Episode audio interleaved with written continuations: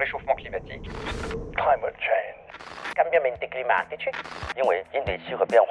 cambio e climatico. There is no planet B.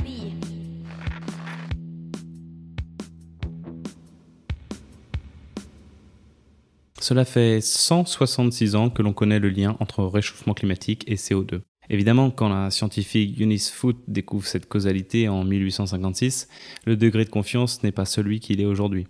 Les connaissances étaient encore très lacunaires et loin d'être répandues. Néanmoins, ça fait quelques décennies déjà qu'il y a un consensus scientifique pour dire que plus on laissera de ressources fossiles sous terre, mieux on se portera. Et pourtant, l'humanité n'en a jamais autant émis que dans les dix dernières années. Pourquoi certaines personnes sont encore indifférentes, voire carrément dans le déni? Il semblerait que les faits ne suffisent pas. Dès lors, la question se pose, comment convaincre les gens de l'urgence? C'est celle que j'ai posée à Valérie Masson-Delmotte, climatologue et coprésidente du groupe 1 du GIEC. Vous écoutez Échange climatique épisode 28, comment parler du climat au grand public.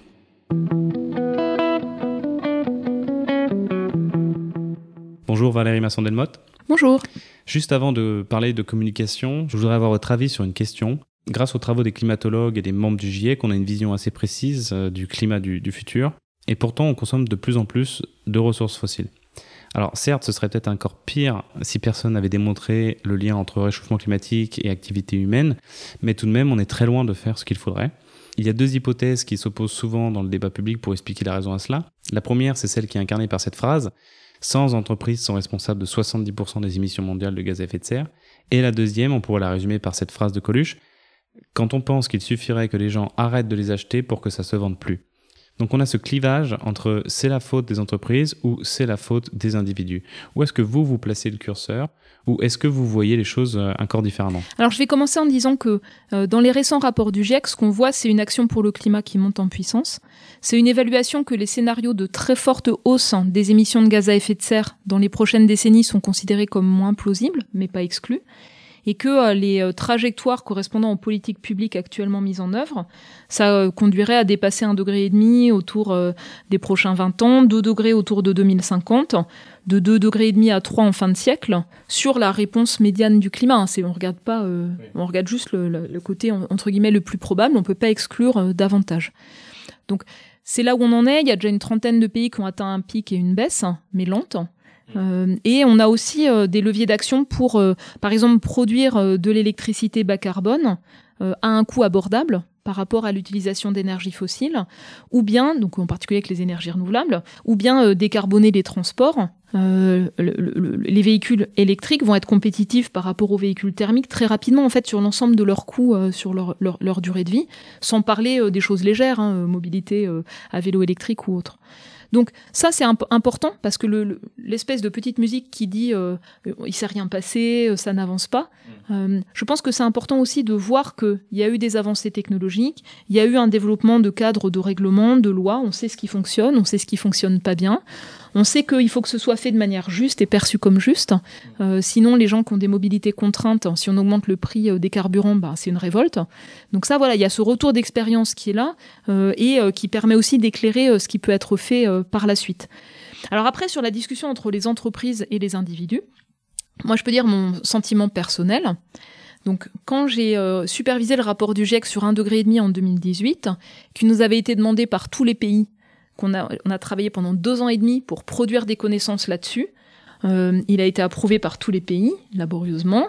Et quand on l'a présenté dans le cadre des négociations internationales pour le climat, il y a à l'époque quatre pays qui se sont alliés pour l'éliminer des négociations. C'était l'Amérique de Trump, euh, c'était euh, l'Arabie Saoudite, le Koweït et la Russie. Ils ont en commun euh, de défendre les intérêts de producteurs d'énergie fossile. Donc moi, j'en suis sortie à titre personnel en me disant, bah moi, je vais faire tout ce que je peux pour arrêter d'acheter ces produits. Je peux pas faire plus à mon échelle, mais c'est ce que je vais faire. C'est faisable en fait, hein, en tout cas dans un certain nombre de choix structurants. Ça prend du temps. Et donc, est-ce que le blâme, on doit le mettre sur les entreprises, sur les États dont l'économie entière en dépend? Ou euh, par le lobbying, euh, le fait de pouvoir être élu en dépend. euh, Est-ce que on doit mettre le poids sur les individus?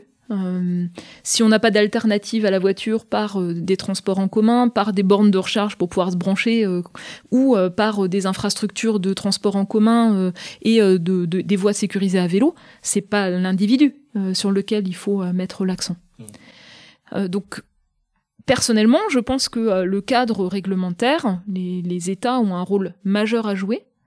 Euh, derrière ça, euh, le, le, les choix des particuliers, souvent, sont difficiles parce que la plupart des personnes n'ont pas conscience de ce qui pèse le plus sur leurs propres émissions de gaz à effet de serre.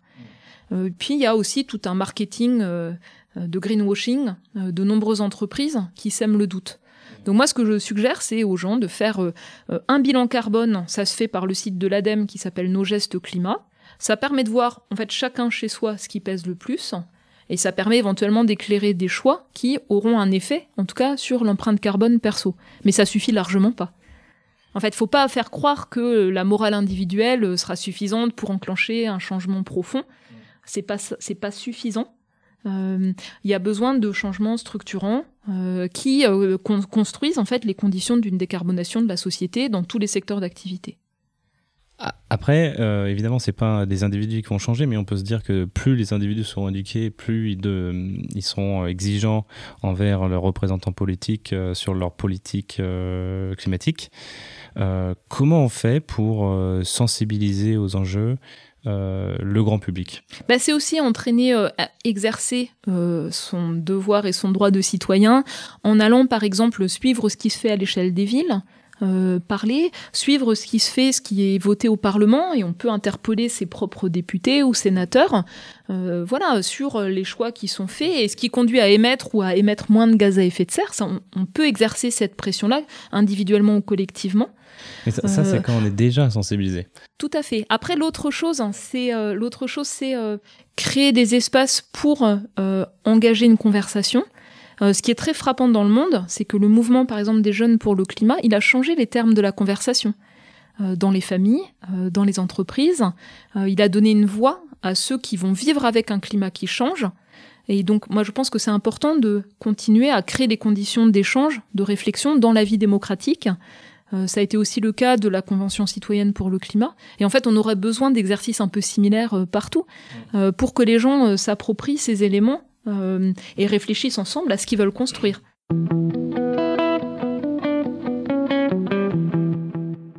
Par exemple, euh, dans ma ville, il y a eu des assises de la transition, donc c'est euh, une petite convention euh, citoyenne pour le climat. Sauf que, à part les gens qui étaient déjà, comment dirais-je, qui étaient déjà conquis ou acquis, il n'y a pas eu grand monde. Vous avez fait plusieurs interventions à la télé, vous avez écrit des ouvrages, etc. Du coup, je voudrais faire appel à votre expérience. quel ton on, on peut prendre pour, euh, pour toucher euh, voilà, n'importe qui dans la rue. Est-ce qu'il faut, euh, il faut être factuel et froid? Est-ce qu'il faut ajouter de l'émotion? Euh, Et si oui, laquelle? Est-ce que c'est de la peur ou plutôt c'est de l'espoir avec des, des, solutions? Vous avez parlé de solutions aussi tout à l'heure, c'est assez revigorant. Est-ce qu'il faut être drôle et satirique comme dans, dans Look Up? Est-ce que vous avez des, petits, des, petites pistes basées sur votre expérience? Alors, comment faire en sorte que ça rentre dans la culture populaire? C'est le truc clé. Oui. C'est-à-dire que ce soit pas un machin un peu réservé aux écolos, aux voilà. verts. Euh... Voilà. Mm. Donc, comment faire en sorte que ça rentre dans la culture populaire? Alors, le côté humour, ça marche vraiment bien. Moi, je suis nulle pour ça. Mais je pense que ça marche vraiment bien parce qu'en fait, quand on rit ensemble, euh, ça crée aussi du lien. Voilà. Exactement. Euh, et donc, par exemple, tous les comportements fossiles, rire de ces comportements fossiles, faire en sorte que ce soit perçu comme dépassé, on l'utilise pas assez, ça. Euh, tout, le, le, le, fait de le rendre, c'est un petit peu ce que disait Aurélien Barraud, il faudrait que le week-end à Dubaï en avion, ça devienne ringard. C'est ça. Ou le SUV euh, qui a une consommation délirante, ça devienne ringard. Dans ma propre famille, j'ai euh, eu les, un, un, moment, une fête de famille récente, l'occasion d'échanger avec euh, une personne plus âgée, avec des revenus élevés, et qui se déplace avec un véhicule assez extraordinaire. Et euh, du coup, on a juste quand même réussi à, à engager la conversation sur euh, la consommation en carburant. Je savais même pas qu'on pouvait acheter un véhicule qui faisait 18 litres au 100 actuellement, mais c'est possible. Mmh. Et là, j'ai vu en fait dans les réactions des plus jeunes, hein, des cousins, tout ça, de la famille, euh, qui eux-mêmes se déplacent parfois avec des Zoé électriques ou avec des vélos ou en transport en commun, dans leur propre engagement, réaction, euh, dans le regard de cette personne, l'impression d'être has-been et là, j'ai vu un moment de, voilà, j'ai vu un moment de prise de conscience. Et c'est pas pour l'environnement, c'est pas quoi que ce soit. C'est aussi l'impression d'être, euh, euh, de plus être en phase avec la société, qui peut être un, un moteur euh, d'action. Après, donc, moi, à titre personnel, euh, j'ai pas envie de jouer le, le côté euh, people et je sais pas comment dire, euh, m'étaler sur euh, euh, mon ressenti, mes émotions, euh, me mettre à pleurer en public ou tout ça. Parce qu'à la limite, je pense qu'il y a un risque qui est qu'on ne parle que de ça et pas du fond. Euh, moi, j'essaie toujours de parler du fond. Euh, et euh, tout ce qui peut être choquant, en fait, détourne parfois du fond. Je pense par exemple à ceux qui bloquent les passages du Tour de France. Ben en fait, on parle assez peu du fond. Eux, ils veulent parler des passoires thermiques, de l'enjeu de les rénover massivement. Mm. C'est un enjeu important parce que ça touche la précarité énergétique, euh, ça touche le droit au logement. euh, et le, le Parlement là a voté, euh, mais de manière incroyable, 250 millions d'euros d'aide au remplissage des cuves de fioul, qui souvent sont dans ces passoires thermiques, sans condition de revenu. Moi, ça, ça m'a assez sidéré. Euh, donc voilà, pour, ce qui est important, c'est trouver une manière qu'on parle du fond et pas euh, éventuellement de, euh, de ce qui fait scandale, ou je sais pas comment le dire. Mm. Euh, et derrière ça, le- la chose de fond pour moi, c'est comment on se connecte avec ce qui compte pour les gens. Et en réalité, beaucoup de gens se préoccupent, par exemple, des conditions de vie de leurs enfants. Beaucoup de gens ont un attachement à un endroit ou à un autre, à la nature, à des paysages auxquels ils tiennent, qu'ils ont envie de transmettre.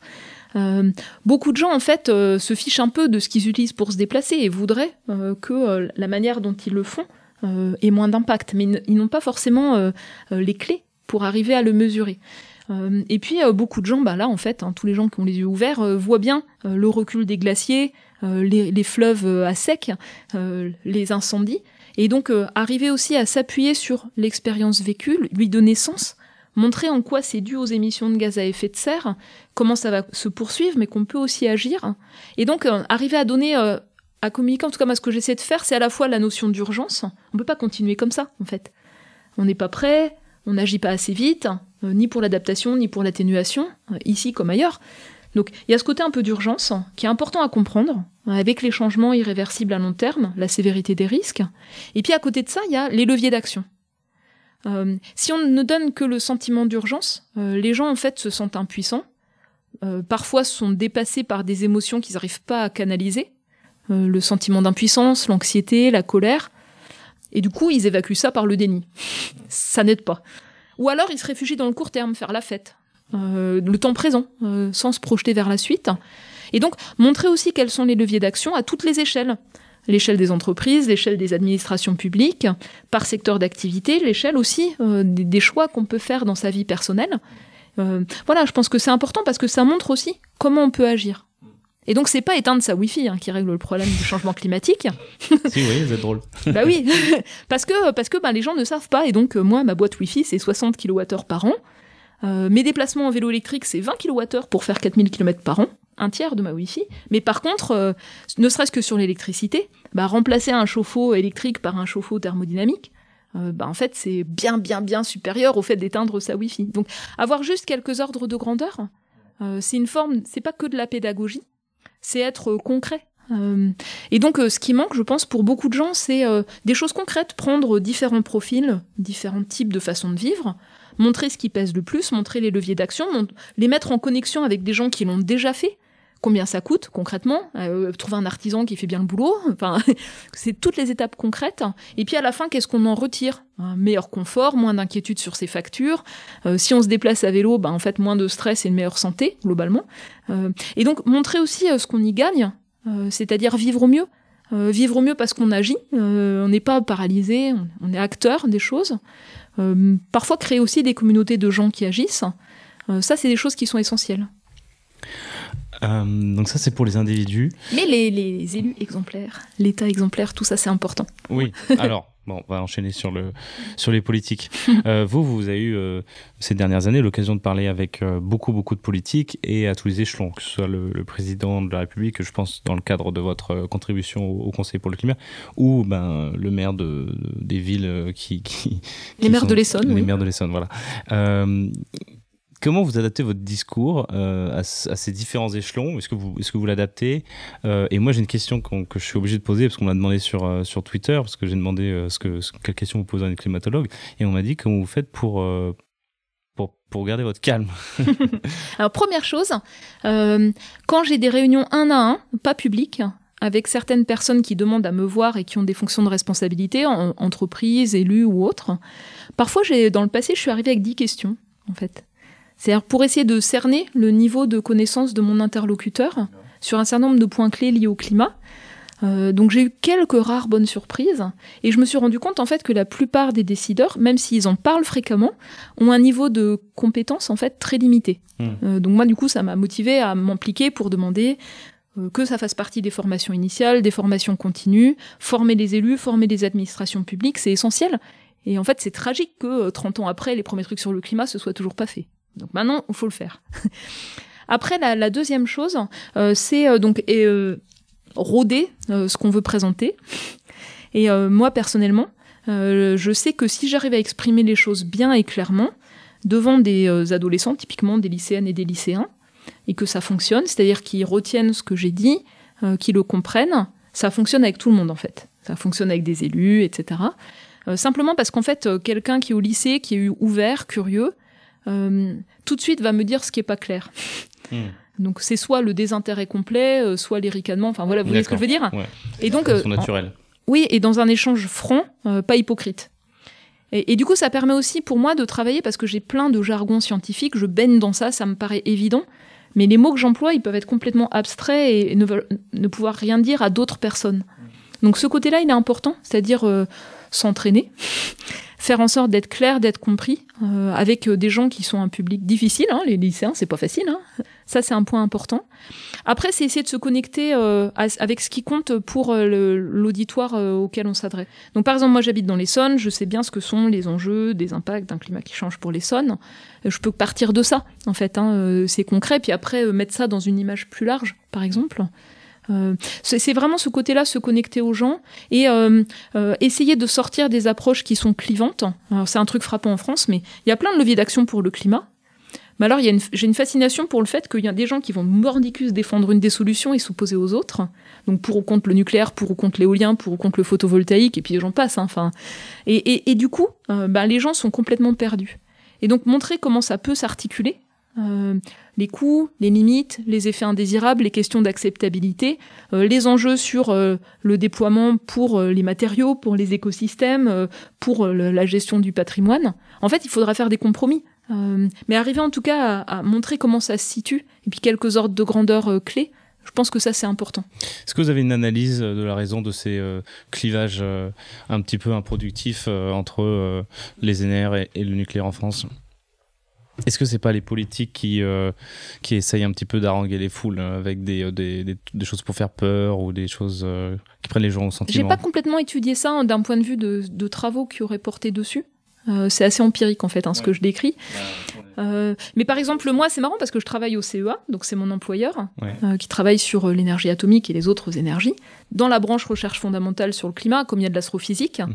Et euh, les personnes qui m'ont le plus agressé dans mon expression publique, notamment sur les réseaux sociaux, c'est des gens qui sont des farouches défenseurs du nucléaire et rien d'autre, et qui me reprochent de ne pas, moi, dire que c'est la solution unique euh, face au changement climatique. Pour moi, c'est assez frappant, alors que j'ai jamais dit rien de particulier, à part que c'est une source d'électricité bas carbone, qu'en France, on a fait le choix d'en avoir plein, et donc il faut continuer à en avoir, parce que si on en sort, bah, à court terme, ce sera du gaz, euh, et que ça pose la question de... euh, et, après, je m'appuie sur euh, les travaux euh, type RTE 2050 ou autres qui montrent qu'il y aura besoin de nucléaire de base, qu'il y aura besoin de renouvelables et de sobriété avec des curseurs qui varient euh, selon les différentes choses. Après, donc, selon mes interlocuteurs, il y a ceux qui aiment la technologie. Donc là, en fait, ça va des fanas de la croissance verte et toutes les solutions technologiques. Il y a ceux qui sont euh, plutôt euh, sur une vision d'une transformation radicale de la société, sortir de la société de consommation, donc avec euh, le volet décroissance, et qui n'aiment pas trop les solutions technologiques. Et donc c'est une autre forme de clivage. Mm. Où en fait, pour agir, on a un peu besoin de tout. En fait, on a besoin de, de, de sortir de la surconsommation, euh, d'être beaucoup plus euh, sobre dans notre utilisation de l'énergie et de matériaux, de faire évoluer nos pratiques alimentaires. Puis on a besoin de technologie hein, pour pas mal de choses. C'est pas comme si on avait le luxe du choix en fait. Bah, en fait, c'est compliqué parce que euh, quand il y a des visions, on va dire, un peu idéologiques ou euh, propres aux valeurs et aux choses des uns et des autres, ça peut conduire aussi à des stratégies euh, qui soient pas forcément les plus astucieuses en termes de coûts, en termes d'emploi, en termes d'indépendance énergétique, etc. Vous parlez aux entreprises? Bah, ça m'arrive, j'étais invitée il y a pas très longtemps, par exemple, à visiter le technocentre Renault. euh, qui est près d'ici. Mhm. Euh, et c'était pas une opération de com, c'était pour discuter vraiment euh, avec les ingénieurs R&D qui font des analyses en cycle de vie, qui font leur propre trajectoire, et qui essaie de construire des véhicules qui soient euh, le plus décarbonés euh, sur l'ensemble du cycle de vie possible, en basculant de véhicules thermiques à des véhicules électriques hein, notamment. Mhm. Euh, et donc j'ai trouvé ça assez, assez euh, passionnant. En tout cas, ce que, ce que j'ai retenu de nos échanges, c'est qu'il y a vraiment moyen euh, de décarboner de manière intelligente euh, les transports, avec par exemple du, euh, de l'aménagement de gros véhicules existants en ajoutant des moteurs et des batteries électriques, donc pour garder la structure. Euh, Il y a moyen de beaucoup plus réutiliser les matériaux. Mhm. Euh, Il y a moyen en fait de euh, d'avoir des véhicules électriques qui réduisent fortement l'empreinte sur tout le cycle de vie. Mais c'est mieux en fait s'ils roulent un peu moins vite, s'ils ont moins d'autonomie et s'ils sont plus légers. Et après, ça c'est la stratégie, on va dire énergétique. Puis après, il y a la stratégie commerciale. Est-ce que l'entreprise va gagner plus d'argent en vendant des gros trucs euh, thermiques ou ça Et puis après, il y a le cadre réglementaire. Euh, si, euh, par exemple, on met pas de limite au poids des batteries, euh, bah en fait, on aura des voitures qui auront des centaines de kilomètres d'autonomie de batterie, mais qui s'en serviront 5% du temps. C'est un peu un gaspillage. C'est un gaspillage de matériaux, etc. Voilà, donc c'était intéressant à entendre. Oui, donc, enfin, là où je voulais en venir, c'est qu'on peut pas vraiment se passer d'un cadre lé- légal quand on sait que c'est les plus grosses voitures où il y a les plus grosses euh, marges pour les, pour les constructeurs automobiles. Donc là, ils, ils- enfin, je veux dire, à un moment donné, ils ont, ils ont quelques indicateurs. Là, ça, ça va compte. dépendre du prix du gaz aussi, je crois. La plus grosse marge sur les plus gros véhicules, euh, ça va dépendre aussi du prix de l'énergie. Donc là, en fait, le prix de tous les matériaux, le prix des, des processeurs et le prix euh, euh, de l'énergie explose en Europe. Le gaz, Et le pétrole. euh, Voilà, et donc euh, je ne sais pas en fait quels seront les véhicules qui seront, plus les, qui seront les plus rentables à produire dans ce contexte-là. Oui, on aurait aimé quand même que la réflexion soit faite avant que les prix explosent. On Oui. ne sait pas combien de temps les prix vont exploser, on ne sait pas si va la Oui, et c'est va pas les constructeurs français qui ont été les pires, c'est notamment les constructeurs allemands qui, en moyenne, ont des véhicules plus lourds, qui ont beaucoup pesé sur le cadre, les accords européens, euh, en faveur de véhicules très lourds. Mm. Et ça, c'est vraiment dommage, en fait. hein. Euh, ça fait 25 ans que vous étudiez le climat, si je dis pas de bêtises. Enfin, 25 ans que vous avez rejoint en tout cas le laboratoire. 1993. 1193, on a fait plus. Euh, moi, j'avais lu 97, mais euh, voilà, on lit, des, on, lit pas, on lit des bêtises sur Wikipédia des fois. Euh, ça vous fait quoi de, de voir les projections euh, se transformer en réalité devant vos yeux? En fait, euh, j'ai parfois l'impression atroce de vivre une sorte de tragédie grecque que je déteste, au Cassandre. sens où, en fait, on voit... euh, vous savez, la tragédie grecque, il y a une espèce d'histoire écrite, et puis chacun, chaque personnage joue son truc, le cœur tragique, tout ça. enfin, Et euh, on sait ce qui va se produire, et puis on le voit se dérouler. Et en fait, euh, il y a un peu ça, c'est-à-dire... euh, pour moi, le fait que euh, le niveau de la mer monte, euh, qu'on ait des glaciers qui reculent, euh, qu'il y ait des événements extrêmes plus intenses, c'est pas une surprise. C'est vraiment les choses qui étaient attendues depuis les années 90. Le degré de confiance était moins fort qu'aujourd'hui, mais c'est pas une surprise. C'est une surprise pour beaucoup de gens quand ils le voient euh, se produire chez eux, et puis quand, ils voient la dévastation que ça peut produire. Euh, voilà. Mm. Et pourquoi je dis que je déteste le côté tragédie grecque? Parce qu'en fait, on a des leviers d'action pour anticiper, on a des connaissances. L'enjeu, c'est qu'il y ait une appropriation de, de ces connaissances partout, euh, de sorte à pouvoir agir et pas être, euh, et pas être euh, je sais pas comment dire, ballotté sur cette espèce de fleuve, mais qu'on rame et qu'on choisisse là où on veut aller. Ça, c'est le, le- côté un peu sombre. Après, l'autre côté, les premiers rapports du GIEC, personne ne les lisait. Les derniers rapports du GIEC, en fait, il y a un intérêt croissant, il y a un intérêt d'étudiants, c'est incroyable en fait, hein, qui font l'effort, qui lisent les choses, qui le traduisent, qui le partagent, qui l'affichent dans le métro. Euh, Il y a euh, euh, une attention croissante dans le monde des entreprises. On a fait par exemple, nous, un résumé de notre rapport le plus abstrait, entre guillemets, sur la physique du climat avec l'Association internationale des actuaires. Les actuaires, c'est les gestionnaires de risques.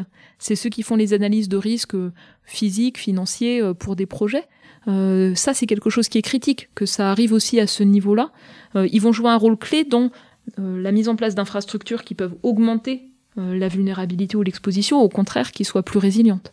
Donc le fait que euh, ce type euh, d'acteurs clés de la prise de décision s'approprient ré- réellement, hein, digèrent et, et transcrivent les rapports du GIEC, c'est quelque chose qui est nouveau. Euh, je croise des gens euh, un peu partout euh, qui, par hasard, hein, qui me disent qu'ils ont lu les rapports, qu'ils ont navigué dans l'information, qui se posent des questions sur la manière d'agir à plein d'endroits. Quelqu'un qui bosse en RH dans une entreprise, quelqu'un qui est dans une administration publique. Je vois monter en, en puissance des formations, le fait que ce soit intégré, par exemple, à l'université Paris-Saclay en deuxième année de licence dans un cursus commun, c'est nouveau. Voilà. Euh, je vois euh, un autre exemple, l'université de La Rochelle qui refonde complètement sa stratégie de recherche et qui euh, veut construire vraiment un projet autour de bah, qu'est-ce que c'est qu'est-ce que c'est la gestion du littoral dans un climat qui se réchauffe, la- l'aménagement, la gestion, le lien avec les écosystèmes et tout le reste. Voilà, donc on voit en fait plein d'acteurs partout, et c'est l'exemple en France, mais c'est pareil partout dans le monde, qui prennent les choses à bras le corps. Mais ce mouvement-là, il est invisible. Il- on, on le, on le montre pas dans, dans le traitement des questions climat dans les médias. Il y a toujours un angle un peu alarmiste ou alors l'accent sur tel ou tel euh, levier d'action, puis les limites et les controverses. Mais en fait, on voit pas cette espèce de mouvement invisible où il y a une prise de conscience qui monte en puissance. Il faut un point de bascule? Alors je sais que certaines entreprises qui font des enquêtes d'opinion, euh, il faudrait revoir avec la guerre en Ukraine et ses implications sur, euh, les, priorités des gens, mais leurs enquêtes d'opinion, elles étaient très nettes hein, sur euh, les critères pour beaucoup de consommateurs. Après, il y a aussi le- les entreprises qui n'arrivent pas à recruter si elles sont pas sérieuses sur les questions climat. Beaucoup de talents de gens à tous les niveaux, hein, formation technique, formation générale et autres, bah, ils n'ont pas du tout envie d'aller travailler à un endroit qui fait partie des problèmes sans contribuer aux solutions. Et ça, c'est vraiment quelque chose qui est nouveau, qui est profond, euh, qui est pas encore assez visible comme euh, euh, quelque chose qui est un mouvement de fond euh, qui va pousser à agir. Et du coup, comment on reste zen face aux politiques? En fait, euh, l'idée c'est euh, pour moi que euh, je, ré- je surréagisse pas et que je prenne pas euh, les choses à titre personnel, mais toujours en, en mettant en avant euh, les éléments factuels. Euh, ça demande en fait tout un travail de contrôle, je sais pas comment appeler ça. Euh, et ce qui me sert le plus finalement, c'est euh, ce que j'avais fait quand j'étais plus jeune, je faisais du judo. et c'est très utile parce qu'en fait, si on perd son calme, si on perd son sang-froid, on perd sa vigilance, on perd au judo. Et donc il y a, ce côté de, rester, d'être à la fois acteur et puis un tout petit peu en, retrait pour rester concentré sur ce qu'on veut vraiment dire, ce qu'on veut vraiment faire. Donc laisser glisser les choses qui sont pas importantes et, euh, et euh, toujours en fait arriver à ramener le fond dans, dans les échanges, en tout cas de mon point de vue. Puis après euh, faire du vélo une heure par jour, ça aide aussi à rester zen. Ah oui, et ne jamais réagir dans l'instant. Par exemple, sur les réseaux sociaux, il y a toujours des trucs personnels et tout ça qui suscitent une envie de réagir. et moi, je- je- je- j'essaie toujours de garder ça à distance, de, de bien réfléchir à ce que j'ai envie de dire, faire un petit pas de côté, et puis ensuite de construire euh, une réponse argumentée.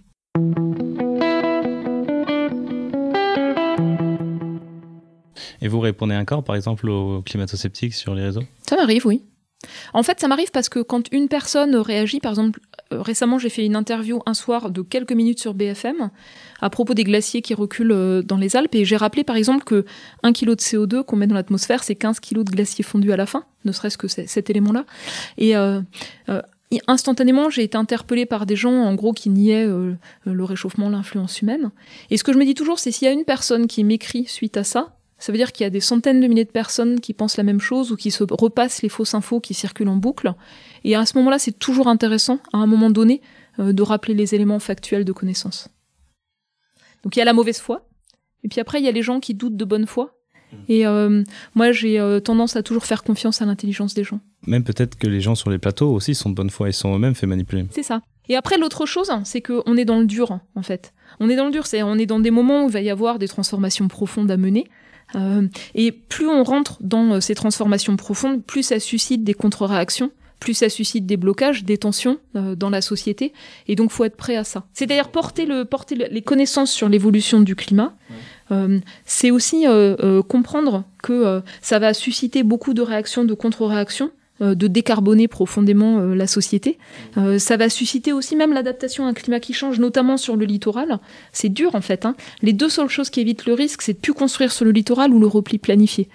Euh, tout le reste est compliqué. Euh, et donc euh, tout ça, en fait, c'est des objets de débat démocratique qui vont être de plus en plus vifs à mesure qu'on rentre dans le dur de l'action. Et c'est important de s'y préparer.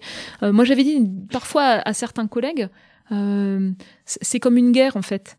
Une guerre entre ceux qui ont tout intérêt à ce que rien ne change, à ceux qui ont une aversion au changement, et puis euh, un, un- une partie croissante de la société qui aspire à ce qu'on ait un signal clair, un- une trajectoire vers laquelle on, a- on aille avec de la visibilité, et qui a envie d'être acteur de ce changement-là. Ce qui est ironique ou, ou paradoxal, c'est que à mesure que les conséquences du réchauffement climatique vont se faire sentir de plus en plus, à mesure où la courbe de décarbonation de la stratégie nationale bas carbone euh, descend de manière pentue, on va avoir euh, un clivage dans la société de plus en plus prégnant et on, on risque d'entendre de plus en plus euh, ma liberté, euh, ça c'est des Khmer verts, alors que le réchauffement climatique est de plus en plus prégnant. On a de on risque d'avoir de plus en plus de climato-scepticisme. Oui, oui, c'est ce que j'ai observé. Et d'ailleurs, euh, avec euh, des gens qui étaient euh, très tendus, très agressifs. Euh, parce qu'en fait, finalement, la réalité de ces extrêmes chauds, les 40 degrés dépassés fréquemment, euh, la situation de, sécheresse, le recul des glaciers, c'est visible. Et donc, pour certains qui se sont construits une bulle de déni, pour ne pas se remettre en cause. Parfois parce que euh, ils ont opéré tout au long de leur vie des choix dans leur vie professionnelle, dans leur vie personnelle, qui étaient inscrits à un moment donné euh, de l'histoire collective, qui poussaient à certaines formes de développement. Et euh, bah, c'est très compliqué d'en faire un bilan en se disant euh, c'était peut-être à l'époque une erreur, on le savait pas. Euh, donc pour évacuer aussi leur sentiment parfois de culpabilité, euh, ils, tiennent tout ça à distance. Et je pense que les extrêmes actuels, bah, en fait, ça heurte cette espèce de carapace qui a été construite et ça les amène à être plus agressifs. Il y a effectivement, oui, ce qui est perçu comme un privilège évident. Euh, de pouvoir euh, consommer des énergies fossiles sans limite, euh, bah, rentrer dans cette vision du monde, le- le- les, contraintes liées à un climat qui se réchauffe et à l'action pour limiter la casse pour les plus jeunes et, et- pour les décennies à venir, c'est rentrer en fait des limites dans une vision du monde où ils avaient l'impression de ne pas en avoir. Donc ça heurte des visions du monde, des valeurs, et ce sont les obstacles les plus invisibles et les plus profonds à l'action pour le climat. Et donc parfois simplement arriver à, mettre des mots sur ça, arriver à parler sans culpabilisation, simplement en ancrant les choses dans un contexte. Voilà, oui, on a fait comme ça depuis les années 70 ou les années 80, mais maintenant on va faire autrement et comment chacun peut agir, essayer de retrouver des points communs. Pour moi, c'est important. euh, parce que les enjeux qui sont devant nous, hein, pas seulement pour le climat, mais plus largement, c'est vraiment des enjeux de cohésion de société. C'est pour ça que je reste calme. Parce qu'en fait, si on rajoute de l'huile sur le feu, si on surréagit, euh, si on réagit de manière agressive, ça ne fait qu'amplifier euh, les clivages. Si au contraire on reste calme, on explique, on rappelle des éléments factuels, je pense qu'on entraîne davantage de personnes, euh, euh, voilà, de, de cette manière-là. Enfin, dernière question, il y a des métiers euh, qui sont différents des autres. Par exemple, le pompier. On est au service de la société, on est appelé quand il y a des problèmes, on n'est pas toujours bien assis sur place, on n'est pas toujours bien valorisé pour son travail, on met sa vie en danger, on- que ce soit parmi euh, les gaz qu'on respire, etc. Est-ce que vous avez pu ressentir ce genre de choses en tant que climatologue? C'est aussi un métier, un métier un petit peu à part. euh, on vous invite euh, dans des plateaux, on vous met des climato-sceptiques en face, euh, on vous invite, euh, on fait une photo avec vous et puis après il n'y a rien qui change derrière. Vous faites des recherches qui sont foncièrement anxiogènes, ou en tout cas qui, qui peuvent l'être. Vous dites même vous-même que la climatologie est la seule discipline dans laquelle les chercheurs espèrent se tromper. J'ai lu que vous vouliez être égyptologue. Est-ce que des fois vous vous dites pas dans votre tête, euh, j'aurais dû, j'aurais dû étudier euh, l'Égypte et j'aurais pas dû faire climatologue Non, je me le dis jamais. Je me le dis jamais parce qu'en fait, euh, dans mon parcours professionnel, j'ai participé à apporter des connaissances sur des choses qu'on connaissait mal. J'ai évolué dans mon parcours tout au long de, de, de, de- des projets, euh, des collaborations avec d'autres communautés scientifiques. Là, en ce moment, finalement, ce qui me frappe, c'est euh, toute cette question du rapport entre la société et les éléments de connaissance scientifiques aussi, ce qui est assez fascinant. Et euh, ce qui est frappant pour moi, c'est que euh, oui, parfois on a l'impression que comme climatologue, euh, euh, on doit porter la charge mentale euh, du partage des connaissances, de l'action pour le climat, mais aussi on est instrumentalisé à droite et à gauche, hein, comme vous le disiez, d'une manière ou d'une autre, soit pour l'action, soit pour l'inaction. Pour moi, en fait, à chaque fois, c'est des questions éthiques profondes sur la, la- manière dont je m'exprime, sur le rôle que je peux avoir pour partager les connaissances. J'essaie toujours de garder cette, cette grille-là, en fait, euh, un peu de éthique de relations sciences-société, euh, pour réfléchir à la manière dont moi je m'exprime. Et puis il y a aussi cette différence, par exemple, entre ce qu'on attend des climatologues et ce qu'on attend de médecins, de virologues, d'épidémiologistes dans un contexte de pandémie. En permanence, on, on me pose la question des émotions. On l'a pas posé aux gens qui euh, étaient là pour euh, développer des méthodes permettant de faire des tests, comprendre comment se transmet un virus nouveau, euh, gérer euh, à la fois l'urgence, mais aussi le, distiller les connaissances pour éclairer euh, des choix politiques. Mmh. Et donc, je me demande en fait pourquoi il y a cette différence. Il y a aussi une attente forte de cohérence des climatologues, c'est-à-dire euh, on devrait être euh, aux avant-postes euh, d'une empreinte carbone réduite. Et dans ma communauté, il y a tous les spectres. Il y a des gens qui sont hyper engagés, euh, tout à fait en cohérence, plutôt parmi les plus jeunes. il y a des gens qui sont, ben, qui gèrent euh, comme ils peuvent leur place dans la société. Euh, et puis il y a les gens qui sont dans une dissonance complète, hein, une empreinte carbone à laquelle ils sont totalement indifférents, tout en produisant des connaissances sur le climat. Euh, et, là, en fait, ce qui fait du bien pour moi, c'est quand je vois, euh, au-delà de euh, l'approche individuelle, une structuration collective qui se met en place, donc des réflexions dans mon institut, l'Institut Pierre-Simon Laplace, sur l'éthique et les sciences du climat, ou bien une initiative qui s'appelle Labo 1.5, qui est super bien, portée au départ par des jeunes scientifiques, qui dit mais non, nous on est aussi des acteurs d'émissions de gaz à effet de serre par notre recherche, on a un rôle à jouer. Bon, puis en plus, comme le ministère de la Recherche, tout ça faisait pas grand-chose, bah, prenons cette place, développons des outils en accès libre pour faire notre empreinte carbone, délibérons dans nos laboratoires comment on peut faire collectivement pour la baisser, et donc soyons aussi quelque part dans l'expérimentation, dans la conduite de l'action euh, pour baisser les émissions de gaz à effet de serre, mais en lien avec notre propre parcours professionnel. Et ça, c'est quelque chose qui est intéressant parce que ça permet d'être davantage cohérent entre le constat, entre les enjeux de transformation, et puis ce qu'on peut porter aussi nous-mêmes comme transformation de nos pratiques et de nos métiers. C'est important d'être cohérent pour un climatologue Pour moi, oui, en fait.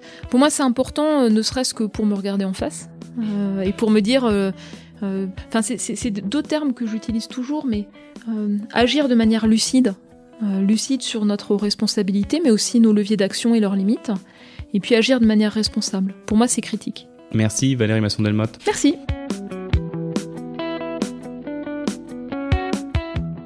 Voilà, j'espère que cet épisode vous a plu. Si c'est le cas, n'hésitez pas à le partager. Je compte beaucoup sur le bouche à oreille pour faire grandir ce podcast amateur et indépendant. Il ne me reste plus qu'à remercier Gilles Marteau pour la musique et vous, bien sûr, pour votre écoute. Portez-vous bien et à la prochaine.